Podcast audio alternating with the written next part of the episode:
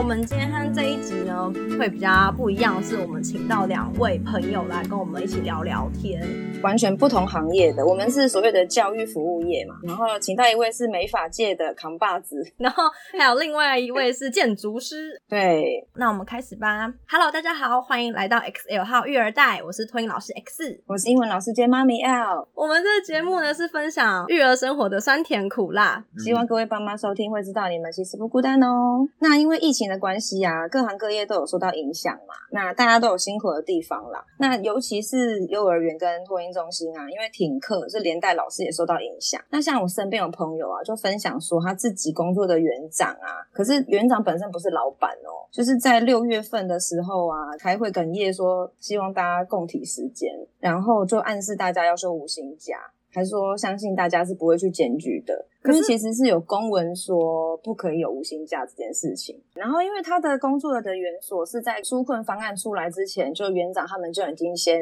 暗示一波了。身为员工的角度听到啊，就会觉得说，我今天跟你共体时间，那我有难的时候你会来帮我吗？本来就是在想说要讨论这件事情，因为我们第一我们也不清楚园所跟老板的财务状况嘛，那第二我们也很怕我们两个自己聊啊，聊到最后像在抱怨，所以我们希望呢，还是在这个疫情期间呢，给大家一些正能量。就邀请了朋友来分享。好，我们首先邀请的第一位朋友呢，他是本身在东区开设一家美发沙龙。那我们欢迎本部 Phoenix 的总监 Tony。Hello，Hello，我是 Tony。Tony 现在目前是老板的身份嘛，对不对？对。我想问一个比较现实，就是你们房东有帮你打折吗？有有有，我们的房东真的非常好，他这一次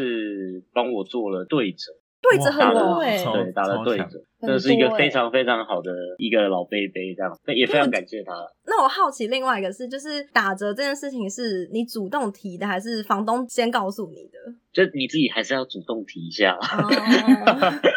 你当然自己还是要，但是我觉得已经很好，因为毕竟我的店在东区嘛，所以店租也非常高，所以他在能够帮我折一半的情况之下，其实是对我来说已经少掉了真的一部分的负担这样啊。对，第一次他也有帮我减租，第一次我们减大概三分之一，这是我人生的第二次跟房东说减租。那第一次的时候，我大概犹豫了应该有三天。吧，因为我我也没有这种经验，所以我就犹豫很久，我就觉得你知道，就好像有一点就是觉得不好意思，很不好意思，对，很不好意思开口。但是你想到月底的时候又要薪水啊，又要什么，那现在状况都不稳定，我们该怎么办？我们还是至少有奖有机会这样。那第二次又升到三级的时候，我就在想说，哎，是不是要讲一下这样？我就想说，不行，这北北已经对我非常非常好了，我要自立自强。实在是疫情严重到一个不行，我就觉得。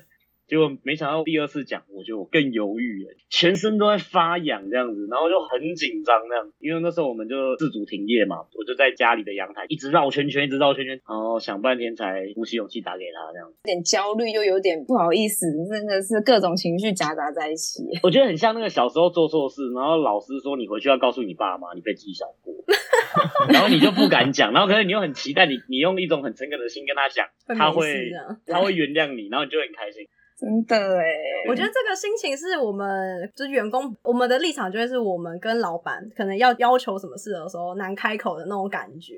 要求加薪的，对，要求加薪。可是我们身上的负担是就是我自己，不像老板他的负担是所有的员工。因为我记得你好像是现在是第二年要迈入第三年，对不对？哎，快要满第二年，哦，快要满第二年，八月就满第二年。没想到在第二年就遇上这个疫情。没有，我们是第一年就遇上这疫情的。对，可是第二年更糟啊。对啊，所以你有觉得被杀一个措手不及的感觉吗？其实第一次的时候，我我才有一种措手不及的感觉，因为第一次的时候，大家应该都还记得是在过年嘛，在过年的那个时候，每天都待在家里，然后电视新闻就一直报，然后越来越严重，越来越严重，你突然之间不知道要该怎么办，因为。大家都还在放假，你完全没办法做任何事情。我还记得那时候我看新闻看到第二天我就受不了，我就车开了我就跑出去外面开始买酒精啊，买额温枪啊，然后全部都缺货。需要先介绍托尼的店吗？还是你要先把第二位来宾先请出来？先请一下第二位来宾好了。那第二位来宾是在建筑师事务所上班的建筑师，那他叫做 S，我们来欢迎他。嗨，大家好，我是 S。虽然是建筑师啊，那但是我也其实也是受聘。对，所以其实也是在这疫情下有受一点小影响，这样子。这疫情对你的影响是什么？我们是从第二次爆发，然后五月十几号的时候，对对对，那天就我们老板就直接就宣布说，哎，那就在家上班，然后就一直到现在都没进过公司。所以你快一个月没进公司哎、对啊，都没进公司。那你们的工作是可以完全在家工作的吗？诶，绝大部分都可以，就是我们还是有留一些特别的部门的人，那他一些文书作业是影印，或者是他要盖章这种，他必须要留在办公室内。那开会就是用线上的软体，或者是直接去现场，然后会限制人数。那是整个建筑事务所这种设计端都可以在家工作吗？还是其实只是你们公司刚好可以？据我所了解，就是我这个产业的人，其实我听到的比较多，还是都是用原来的上班模式。对，就是他们还是他们还是进办公室，算你蛮幸运的。就是我们老板可能比较可以接受这个，可能我们老板就怕死。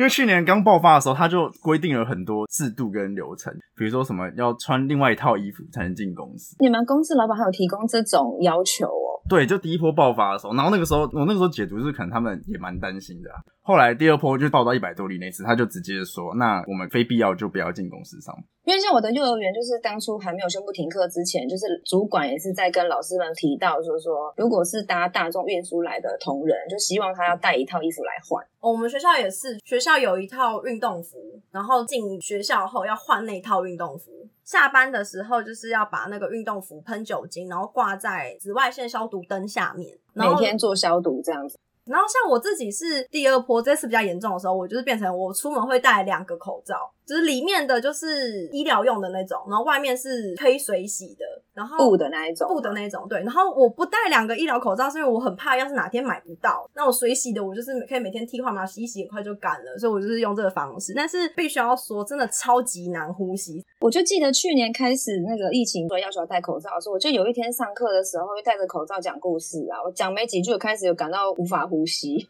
真的我才光一会戴一个口罩就有可能会有这种困扰，何况是戴两个啊！所以大家真的是要保重身体。那我们请 Tony 可以介绍一下，说他们店里面的特色是怎么样子的一个店，跟当初你开店的时候你的理念是什么？我第一次想要做这个行业的时候，是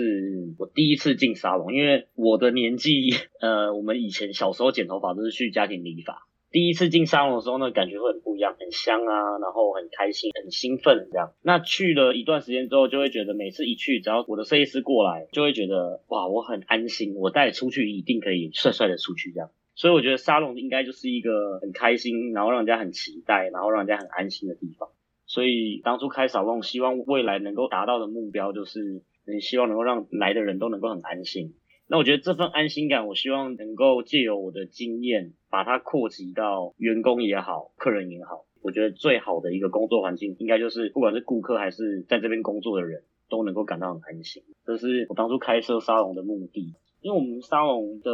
年龄层蛮广的，有可能像我这样十六、十七年经验的设计师，那也有大概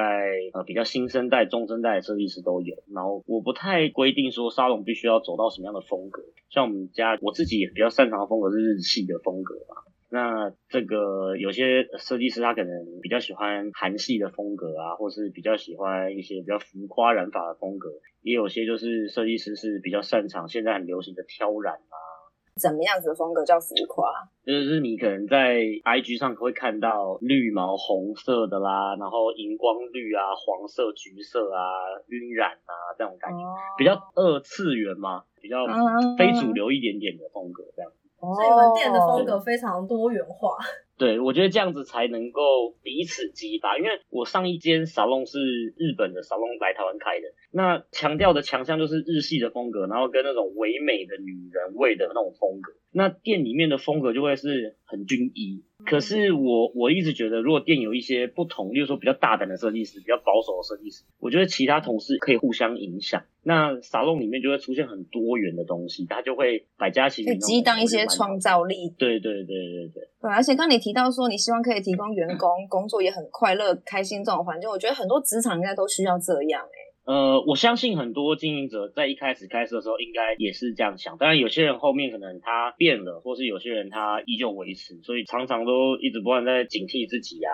希望可以不要忘记这份初心啦。希望未来可能十年后，如果我依旧存活着，我就也还是希望期许自己还是维持着初心这样。那我希望你要维持十年后还依旧在，因为我会找你弄头发弄一辈子。我我我我也希望，我也希望。我觉得这是一件很酷的事情。真的啊，我跟你弄头发已经很多年了耶。我我的终极目标是希望我可以找一块可能台北的近郊的一块地，然后有个房子，有个前厅后院，然后到时候我老了，然后大家都老了，客人也老了，然后客人的小孩子可能就带他来我这边，然后我们这边院子就有几只狗、几只猫、一些鸡这样子，大家都在那边喝茶聊天，然后我这边就好像日间照顾中心这样子，真的，这是我的人生，应该是我人生的最后一间店，就叫做时光理发屋好了。嗯，需要我帮你设计吗？就麻烦你了，就麻烦 S 了。我 开始画图了。太酷了，真的哎！我觉得可以像这样子，就是跟不同行业的人接触，可以知道一些不同的想法，是很棒的一件事情。而且我觉得最妙的事情是最最最最一开始是我找 Tony 剪头发，后来是那时候刚好 L 就问我说有没有推荐的理发师，那我那时候近期的刚好是找 Tony，这样一推了之后，就反而 L 固定都去找他剪，然后我反而一次成主顾，对，一次成主顾，我反而是因为我我懒得跑那么远，所以我就反而没有继续找 Tony，然后我想说，哎。怎么你现在变那么好？对啊，因为很常去找他弄啊。Tony 是一个让你很放心的设计师，就是可能因为有默契嘛，或者他也很了解你的需求，他就会先跟你沟通，问你状况是怎么样，你平常的习惯是怎么样，会不会抓头发。会不会用电棒？会不会怎么样？他都会先跟你沟通清楚。对，就整理头发的习惯，他都会问你。当然，刚开始可能还是有找一些图片参考嘛。那到后来，文英他每次问我说：“你今天要弄怎么样？”我说：“我不知道，随便啊。”就是都放给他做。就是当然，他也知道我们的可能习性是什么，就是都会是很 OK 的。就出来的成品，就是每一次都是很满意，就是不会有雷，完全不雷这样。就是能找到一个跟你有默契的发型师，真的是一件蛮难的事情。那 Tony 可以分享一下，就是自从三级警戒之后，你们对于防疫工作的部分做了哪些规划？其实我自己觉得，我对于防疫的规划我是蛮严格的，因为第一次疫情的时候到现在，就我从头到尾都戴着口罩，因为我知道有些沙龙可能在比较和缓的时候就已经把口罩拿掉了。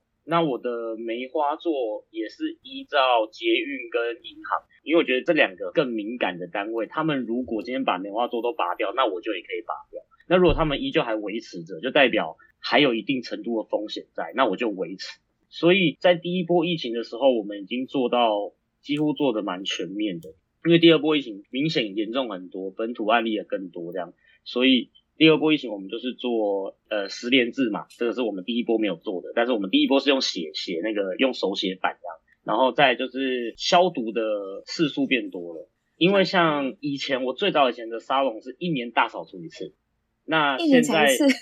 对大扫除嘛，就是那种整个完全就是把整间店拆开来扫这样，对，就一年一次这样子，那当然平常都还是会做啦。那疫情第一波就是哎是什么时候啊？前年吗？去年？去年。过年，去年去年三去年去年过年，去年过年嘛，去年过年回来之后，我们就是每一个月我们就大扫除一次，说每一个月都在拆店，就是把店都拆开，然后重新打扫一遍这样。那当然是继续延续下去，那只是现在就变成是更严谨，就是每一个小时全店就消毒，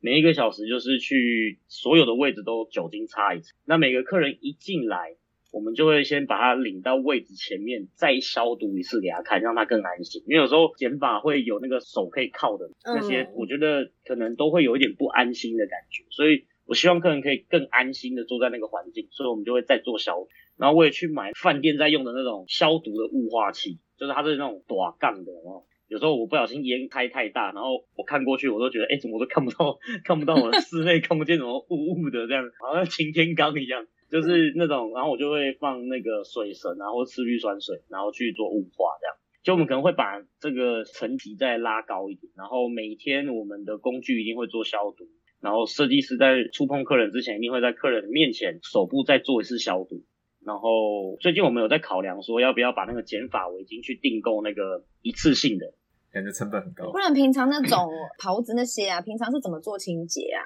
平常就是一样啊，我们在围之前会消毒一次给客人看，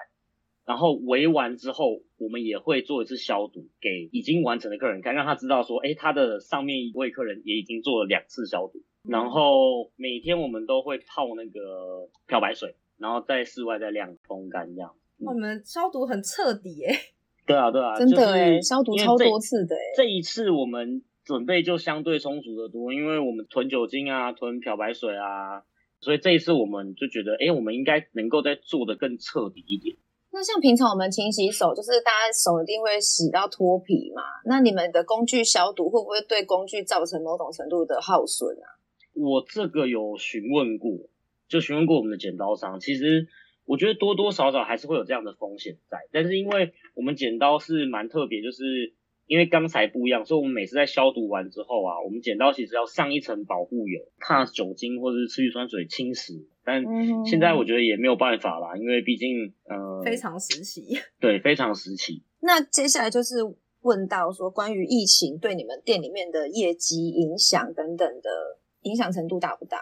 嗯，还是算大啦，我觉得，因为我觉得现在分大概几类，第一类就是我们还要在上班的人，他还是要从家里到公司。那这些人他，我们先扣掉那些真的会非常担心，他一下班就直接回家。那大部分我觉得现在还在上班的人，他们比较没有这么惧怕离开家里的这一道门。这类型的族群，大部分都在我们营业后都还是有来。那另外一类型的人，就是他真的很担心，他几乎不出门，我们会找掉这类型的客群。像我就超久没剪头发，刮胡子也没刮，就主要是没有需求了，就也不用跟人家见面，就想说啊，那就就不剪哈。出去都戴口罩啊，所以就觉得好像没差。因为我原本也是想说啊，夏天到了，想要把头发修短，然后后来就是疫情大爆发之后，我就每天都扎丸子头，全部把它盘起来，眼不见为净。你看，像这波疫情，我觉得最惨的就是那个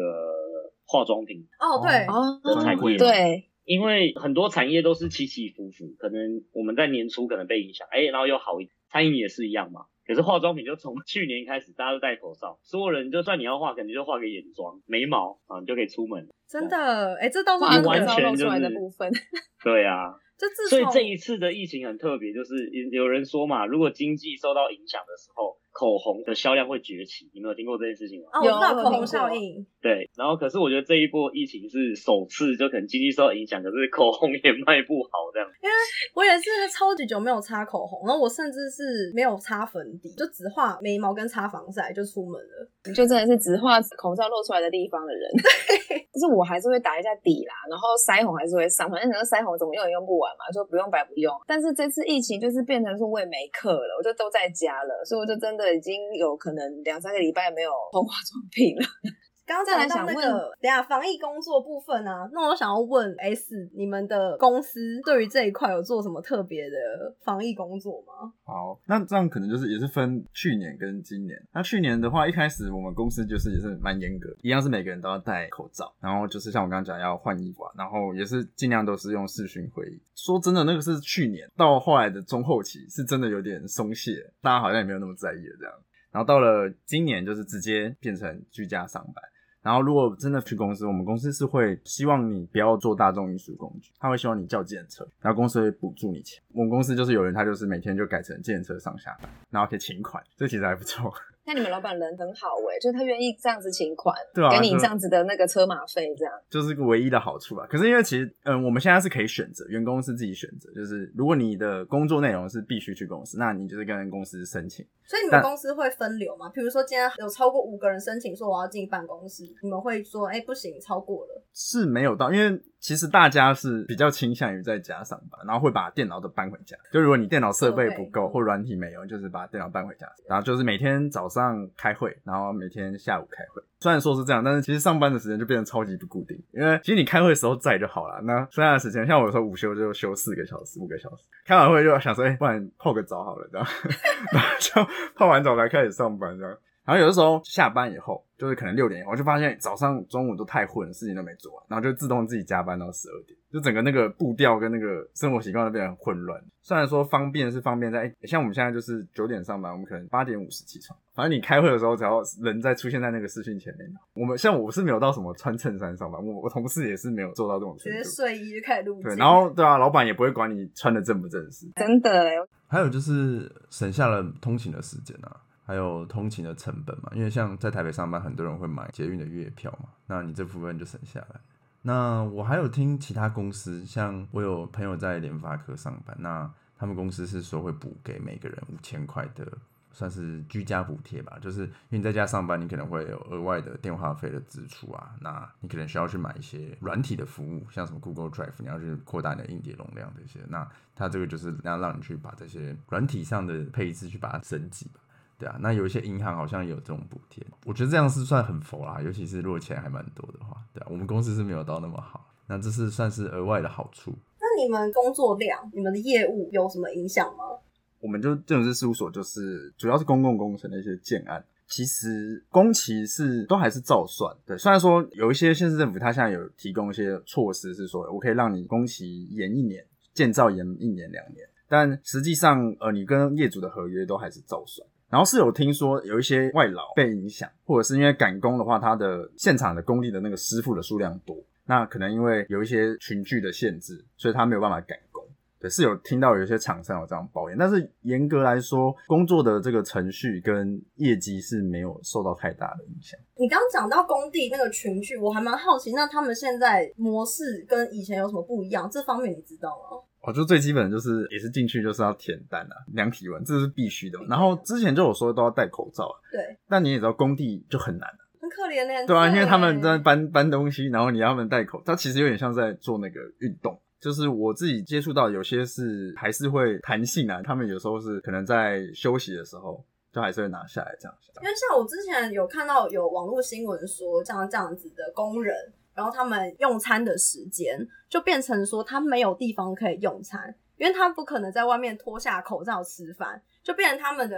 处境很两难，所以我那时候就想说，那他们在工地内脱口罩会被罚吗？所以我还蛮好奇这个问题。哎，理论上是会啦，但是呃，我还是没有听到太多的案例会针对这个去罚，因为大家应该都可以体谅，就知道说，哎，你在工地要求人家这个，就算你要求，其实实际上也很难做到。这一点也是前阵子就是新闻也有讨论了一下，可能他们是可以稍微放宽一点，让他们可以在那边用餐。再来，像美容设计师他们的行业里面算薪水的方式，可能跟一般正职员工不太一样，所以这边可以请 Tony 分享看看，说你们有没有因为疫情的关系有调整设计师给薪水的方式，或者是行政人员啊他们的给薪水，或是有没有变成休假要变多？目前是没有啦，我们有五月份有自主停班，大概十天，但六月份就没有，也没有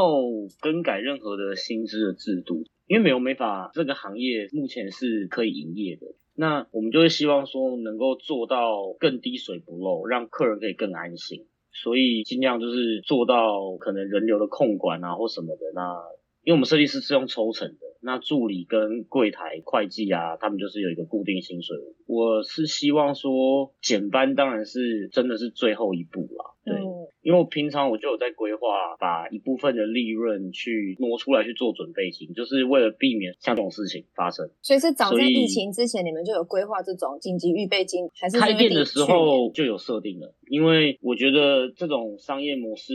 本来就应该要做这件事情，毕竟未雨绸缪嘛。就算没有疫情，也有可能会是，比如说天灾啊等等之类的这样子。所以第一步当然是希望说能够做到最谨慎，然后可以让客人进来，不至于影响到太大。那第二步就是去动用到准备金，可是第一次觉得说，哇塞，这个洞好像 一个月我好像就快快要已经远远超越了，就是我一年的亏损量这样。你说这一波吗？对啊，这一波啊，如果如果就是继续这样下去的话，因为你们五月底等于五月五月的后两周，你们就是停业了嘛，没有开啊。其实五月真的是一个很戏剧性的一个月。因为五月份其实对我们店是大运，因为我们五月份做活动，嗯，说我们五月份的业绩做到十五号，我们就已经是四月份的一整个月的业绩了。哇哇，对，就有点像是人家在讲什么 Q one、Q two 啊这样，我们可能 Q two 的时候就已经整个 Q four 都做完了，结果就停业了。结果，哎，怎么过两天怎么坐在家里了？因为一开始偶尔有一些疫情的消息，我觉得这已经我们已经很习惯了。对，就觉得好像越来越严重，越来越严重，越来越严重。然后过一个周末，整个爆炸的。对，就是一直不断有那种温水煮青蛙的感觉，然后一直重复翻煮这样子，然后直接给你加滚水了。对对对，然后就好像你也没办法干嘛，然后可是又一定必须要干点什么这样。然后到六月份开始营业之后，发现哇塞，真的是这样放眼望去，全部都是员工哎。说哎，怎么全部都是人工？哎，阿婶呢？人呢？然后就把窗户打开，然后想要去阳台看一下，哎，路上人呢？路上人也不见了。所以你在东区那个感受度应该更大啊，因为平常比较人多嘛，所以那个这是我第一次看到东区在大年初二以外的时间长这样子，空荡荡的一片嘛，真真实实的空荡荡，死沉死就它。真真实实的，好像，而且甚至你有时候走到某一条街区哦，你真的会觉得这个世界只剩下我一个了，就觉得有这种感觉，很像电影里面那种灾难浩劫那就我种感觉，是传奇这样子。对，因为有时候真的是空的嘛，那就是去附近的店跟跟别的老板聊聊天，一过去看到他们，哦，一看到你们整间店也都只有员工，我就安心了。我就想说，现在怎么办呢、而且感觉就是要继续连续到六月底结束啊。对，但是我自己还是抱持比较乐观的态度啦，因为我觉得很多人可能像现在在抗议啊，或者在讲这样，我觉得呃，我们先姑且不论政府它好不好这件事情，可是我觉得我相信这个压力还是会让他们加速，所以我认为它只会更好，不会更坏。嗯，因为政府有推那个纾困方案嘛，那这个纾困方案如果根据你是雇主的角度的话，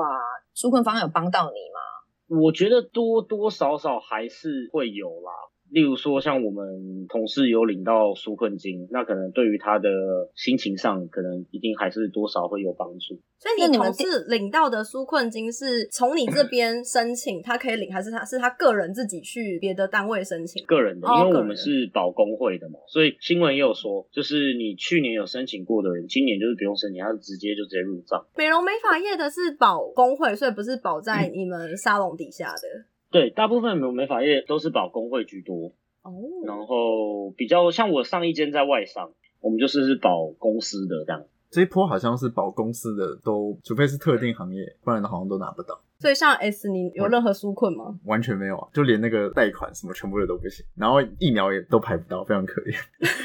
我觉得疫苗我们大家应该都一样，都应该是最后。我们应该都是下九流的。没有 L 托育人员是第七类啊，你应该有机会吧？你跟公司一起你有超越下九流哎、你还比较高一点。然后我们第九、第十类的寄望就是希望靠着前面一到七类打疫苗完之后保护我们这样子，我觉得也是不错啦，也可以啊，也真可以、啊。的，其实打疫苗不是只是说指新冠肺炎这个疫苗，就是什么流感那些什么的、啊。其实那个疫苗的概念就是保护自己比较不会被感染的同时，你也是保护别人不要被感染。对对对，不过现在已经到好像第三类都打的差不多，所以等这个节目上架的时候，应该 X 搞不好已经打到了，不知道哎、就是慢慢等，因为网络上都说那个疫苗认证的年轻人，其实我还蛮害怕，就是大家都是说年轻人的副作用嘛，就比如说发烧或者不适的反应会比较大。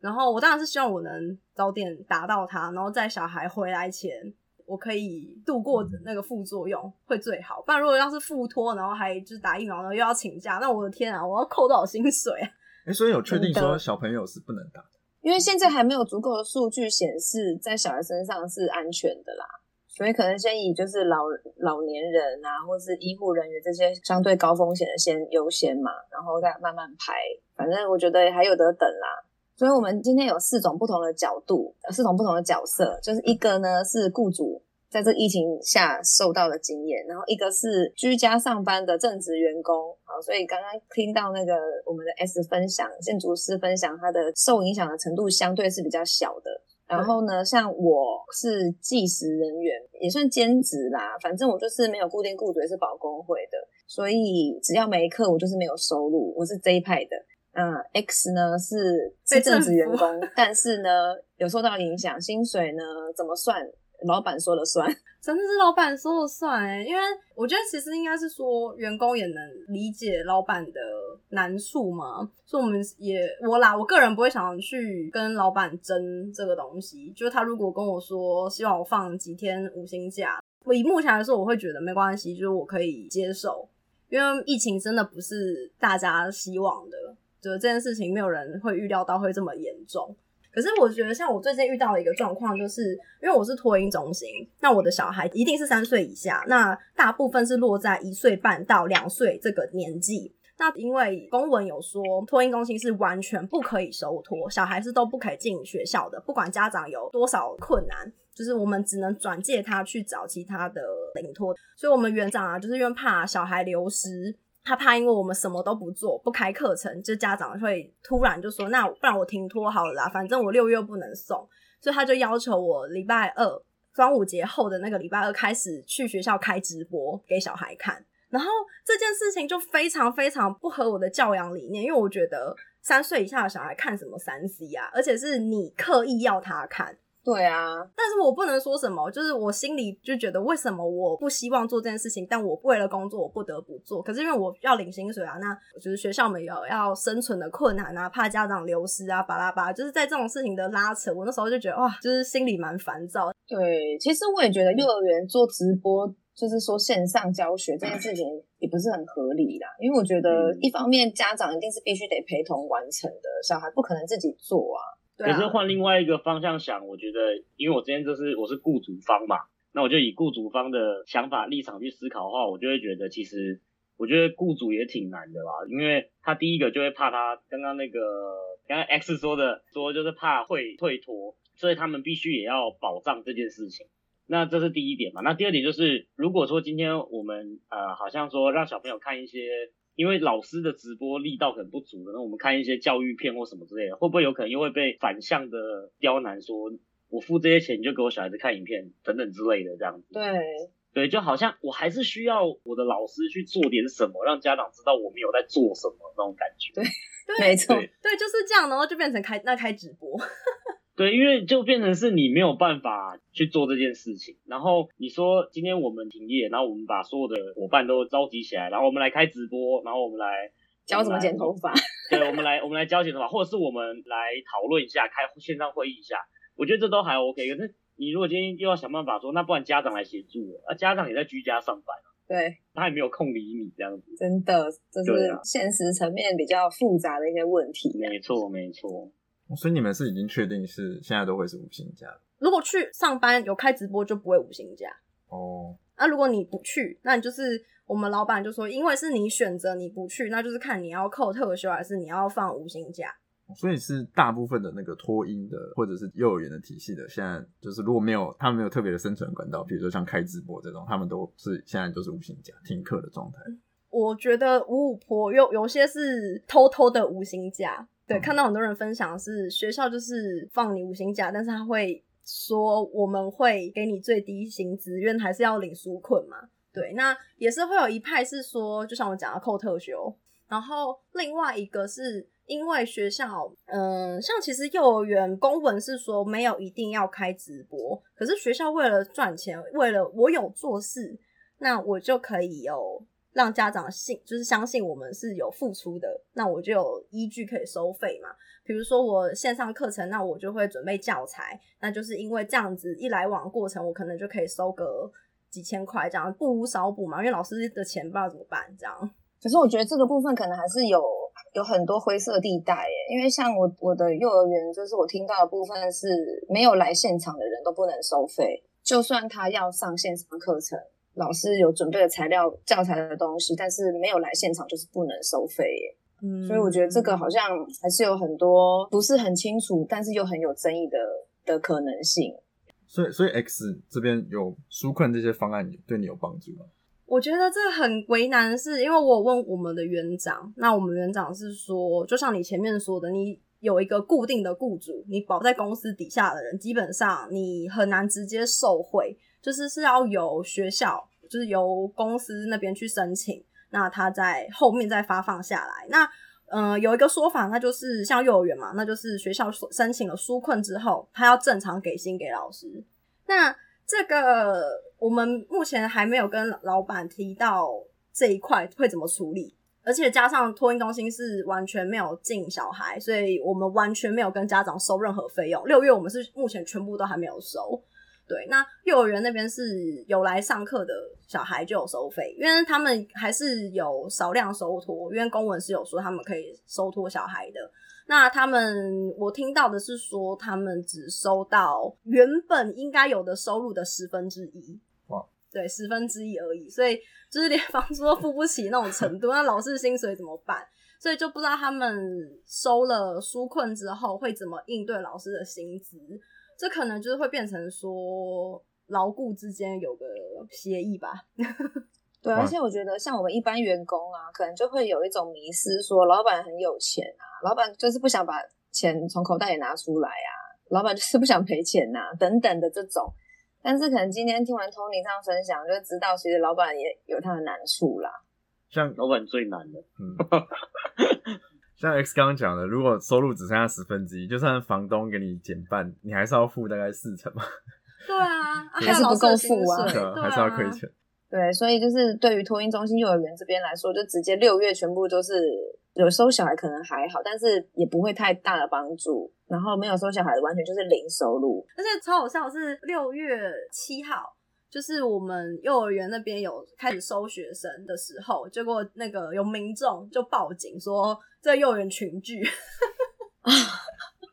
然后超好笑，然后就是警察就是来看嘛，然后就说为什么你们可以营业？不是都说停课嘛？然后我们园长就拿那个公文给他看，他印出来给他看，说就有一条弹书说，如果家长真的有需求，巴拉巴拉，就说可以收，把那个公文拿给警察看。他就说不好意思，因为我们也是收到举报，我们就必须要来处理。然后我就觉得天哪，真的是大家都很辛苦哎。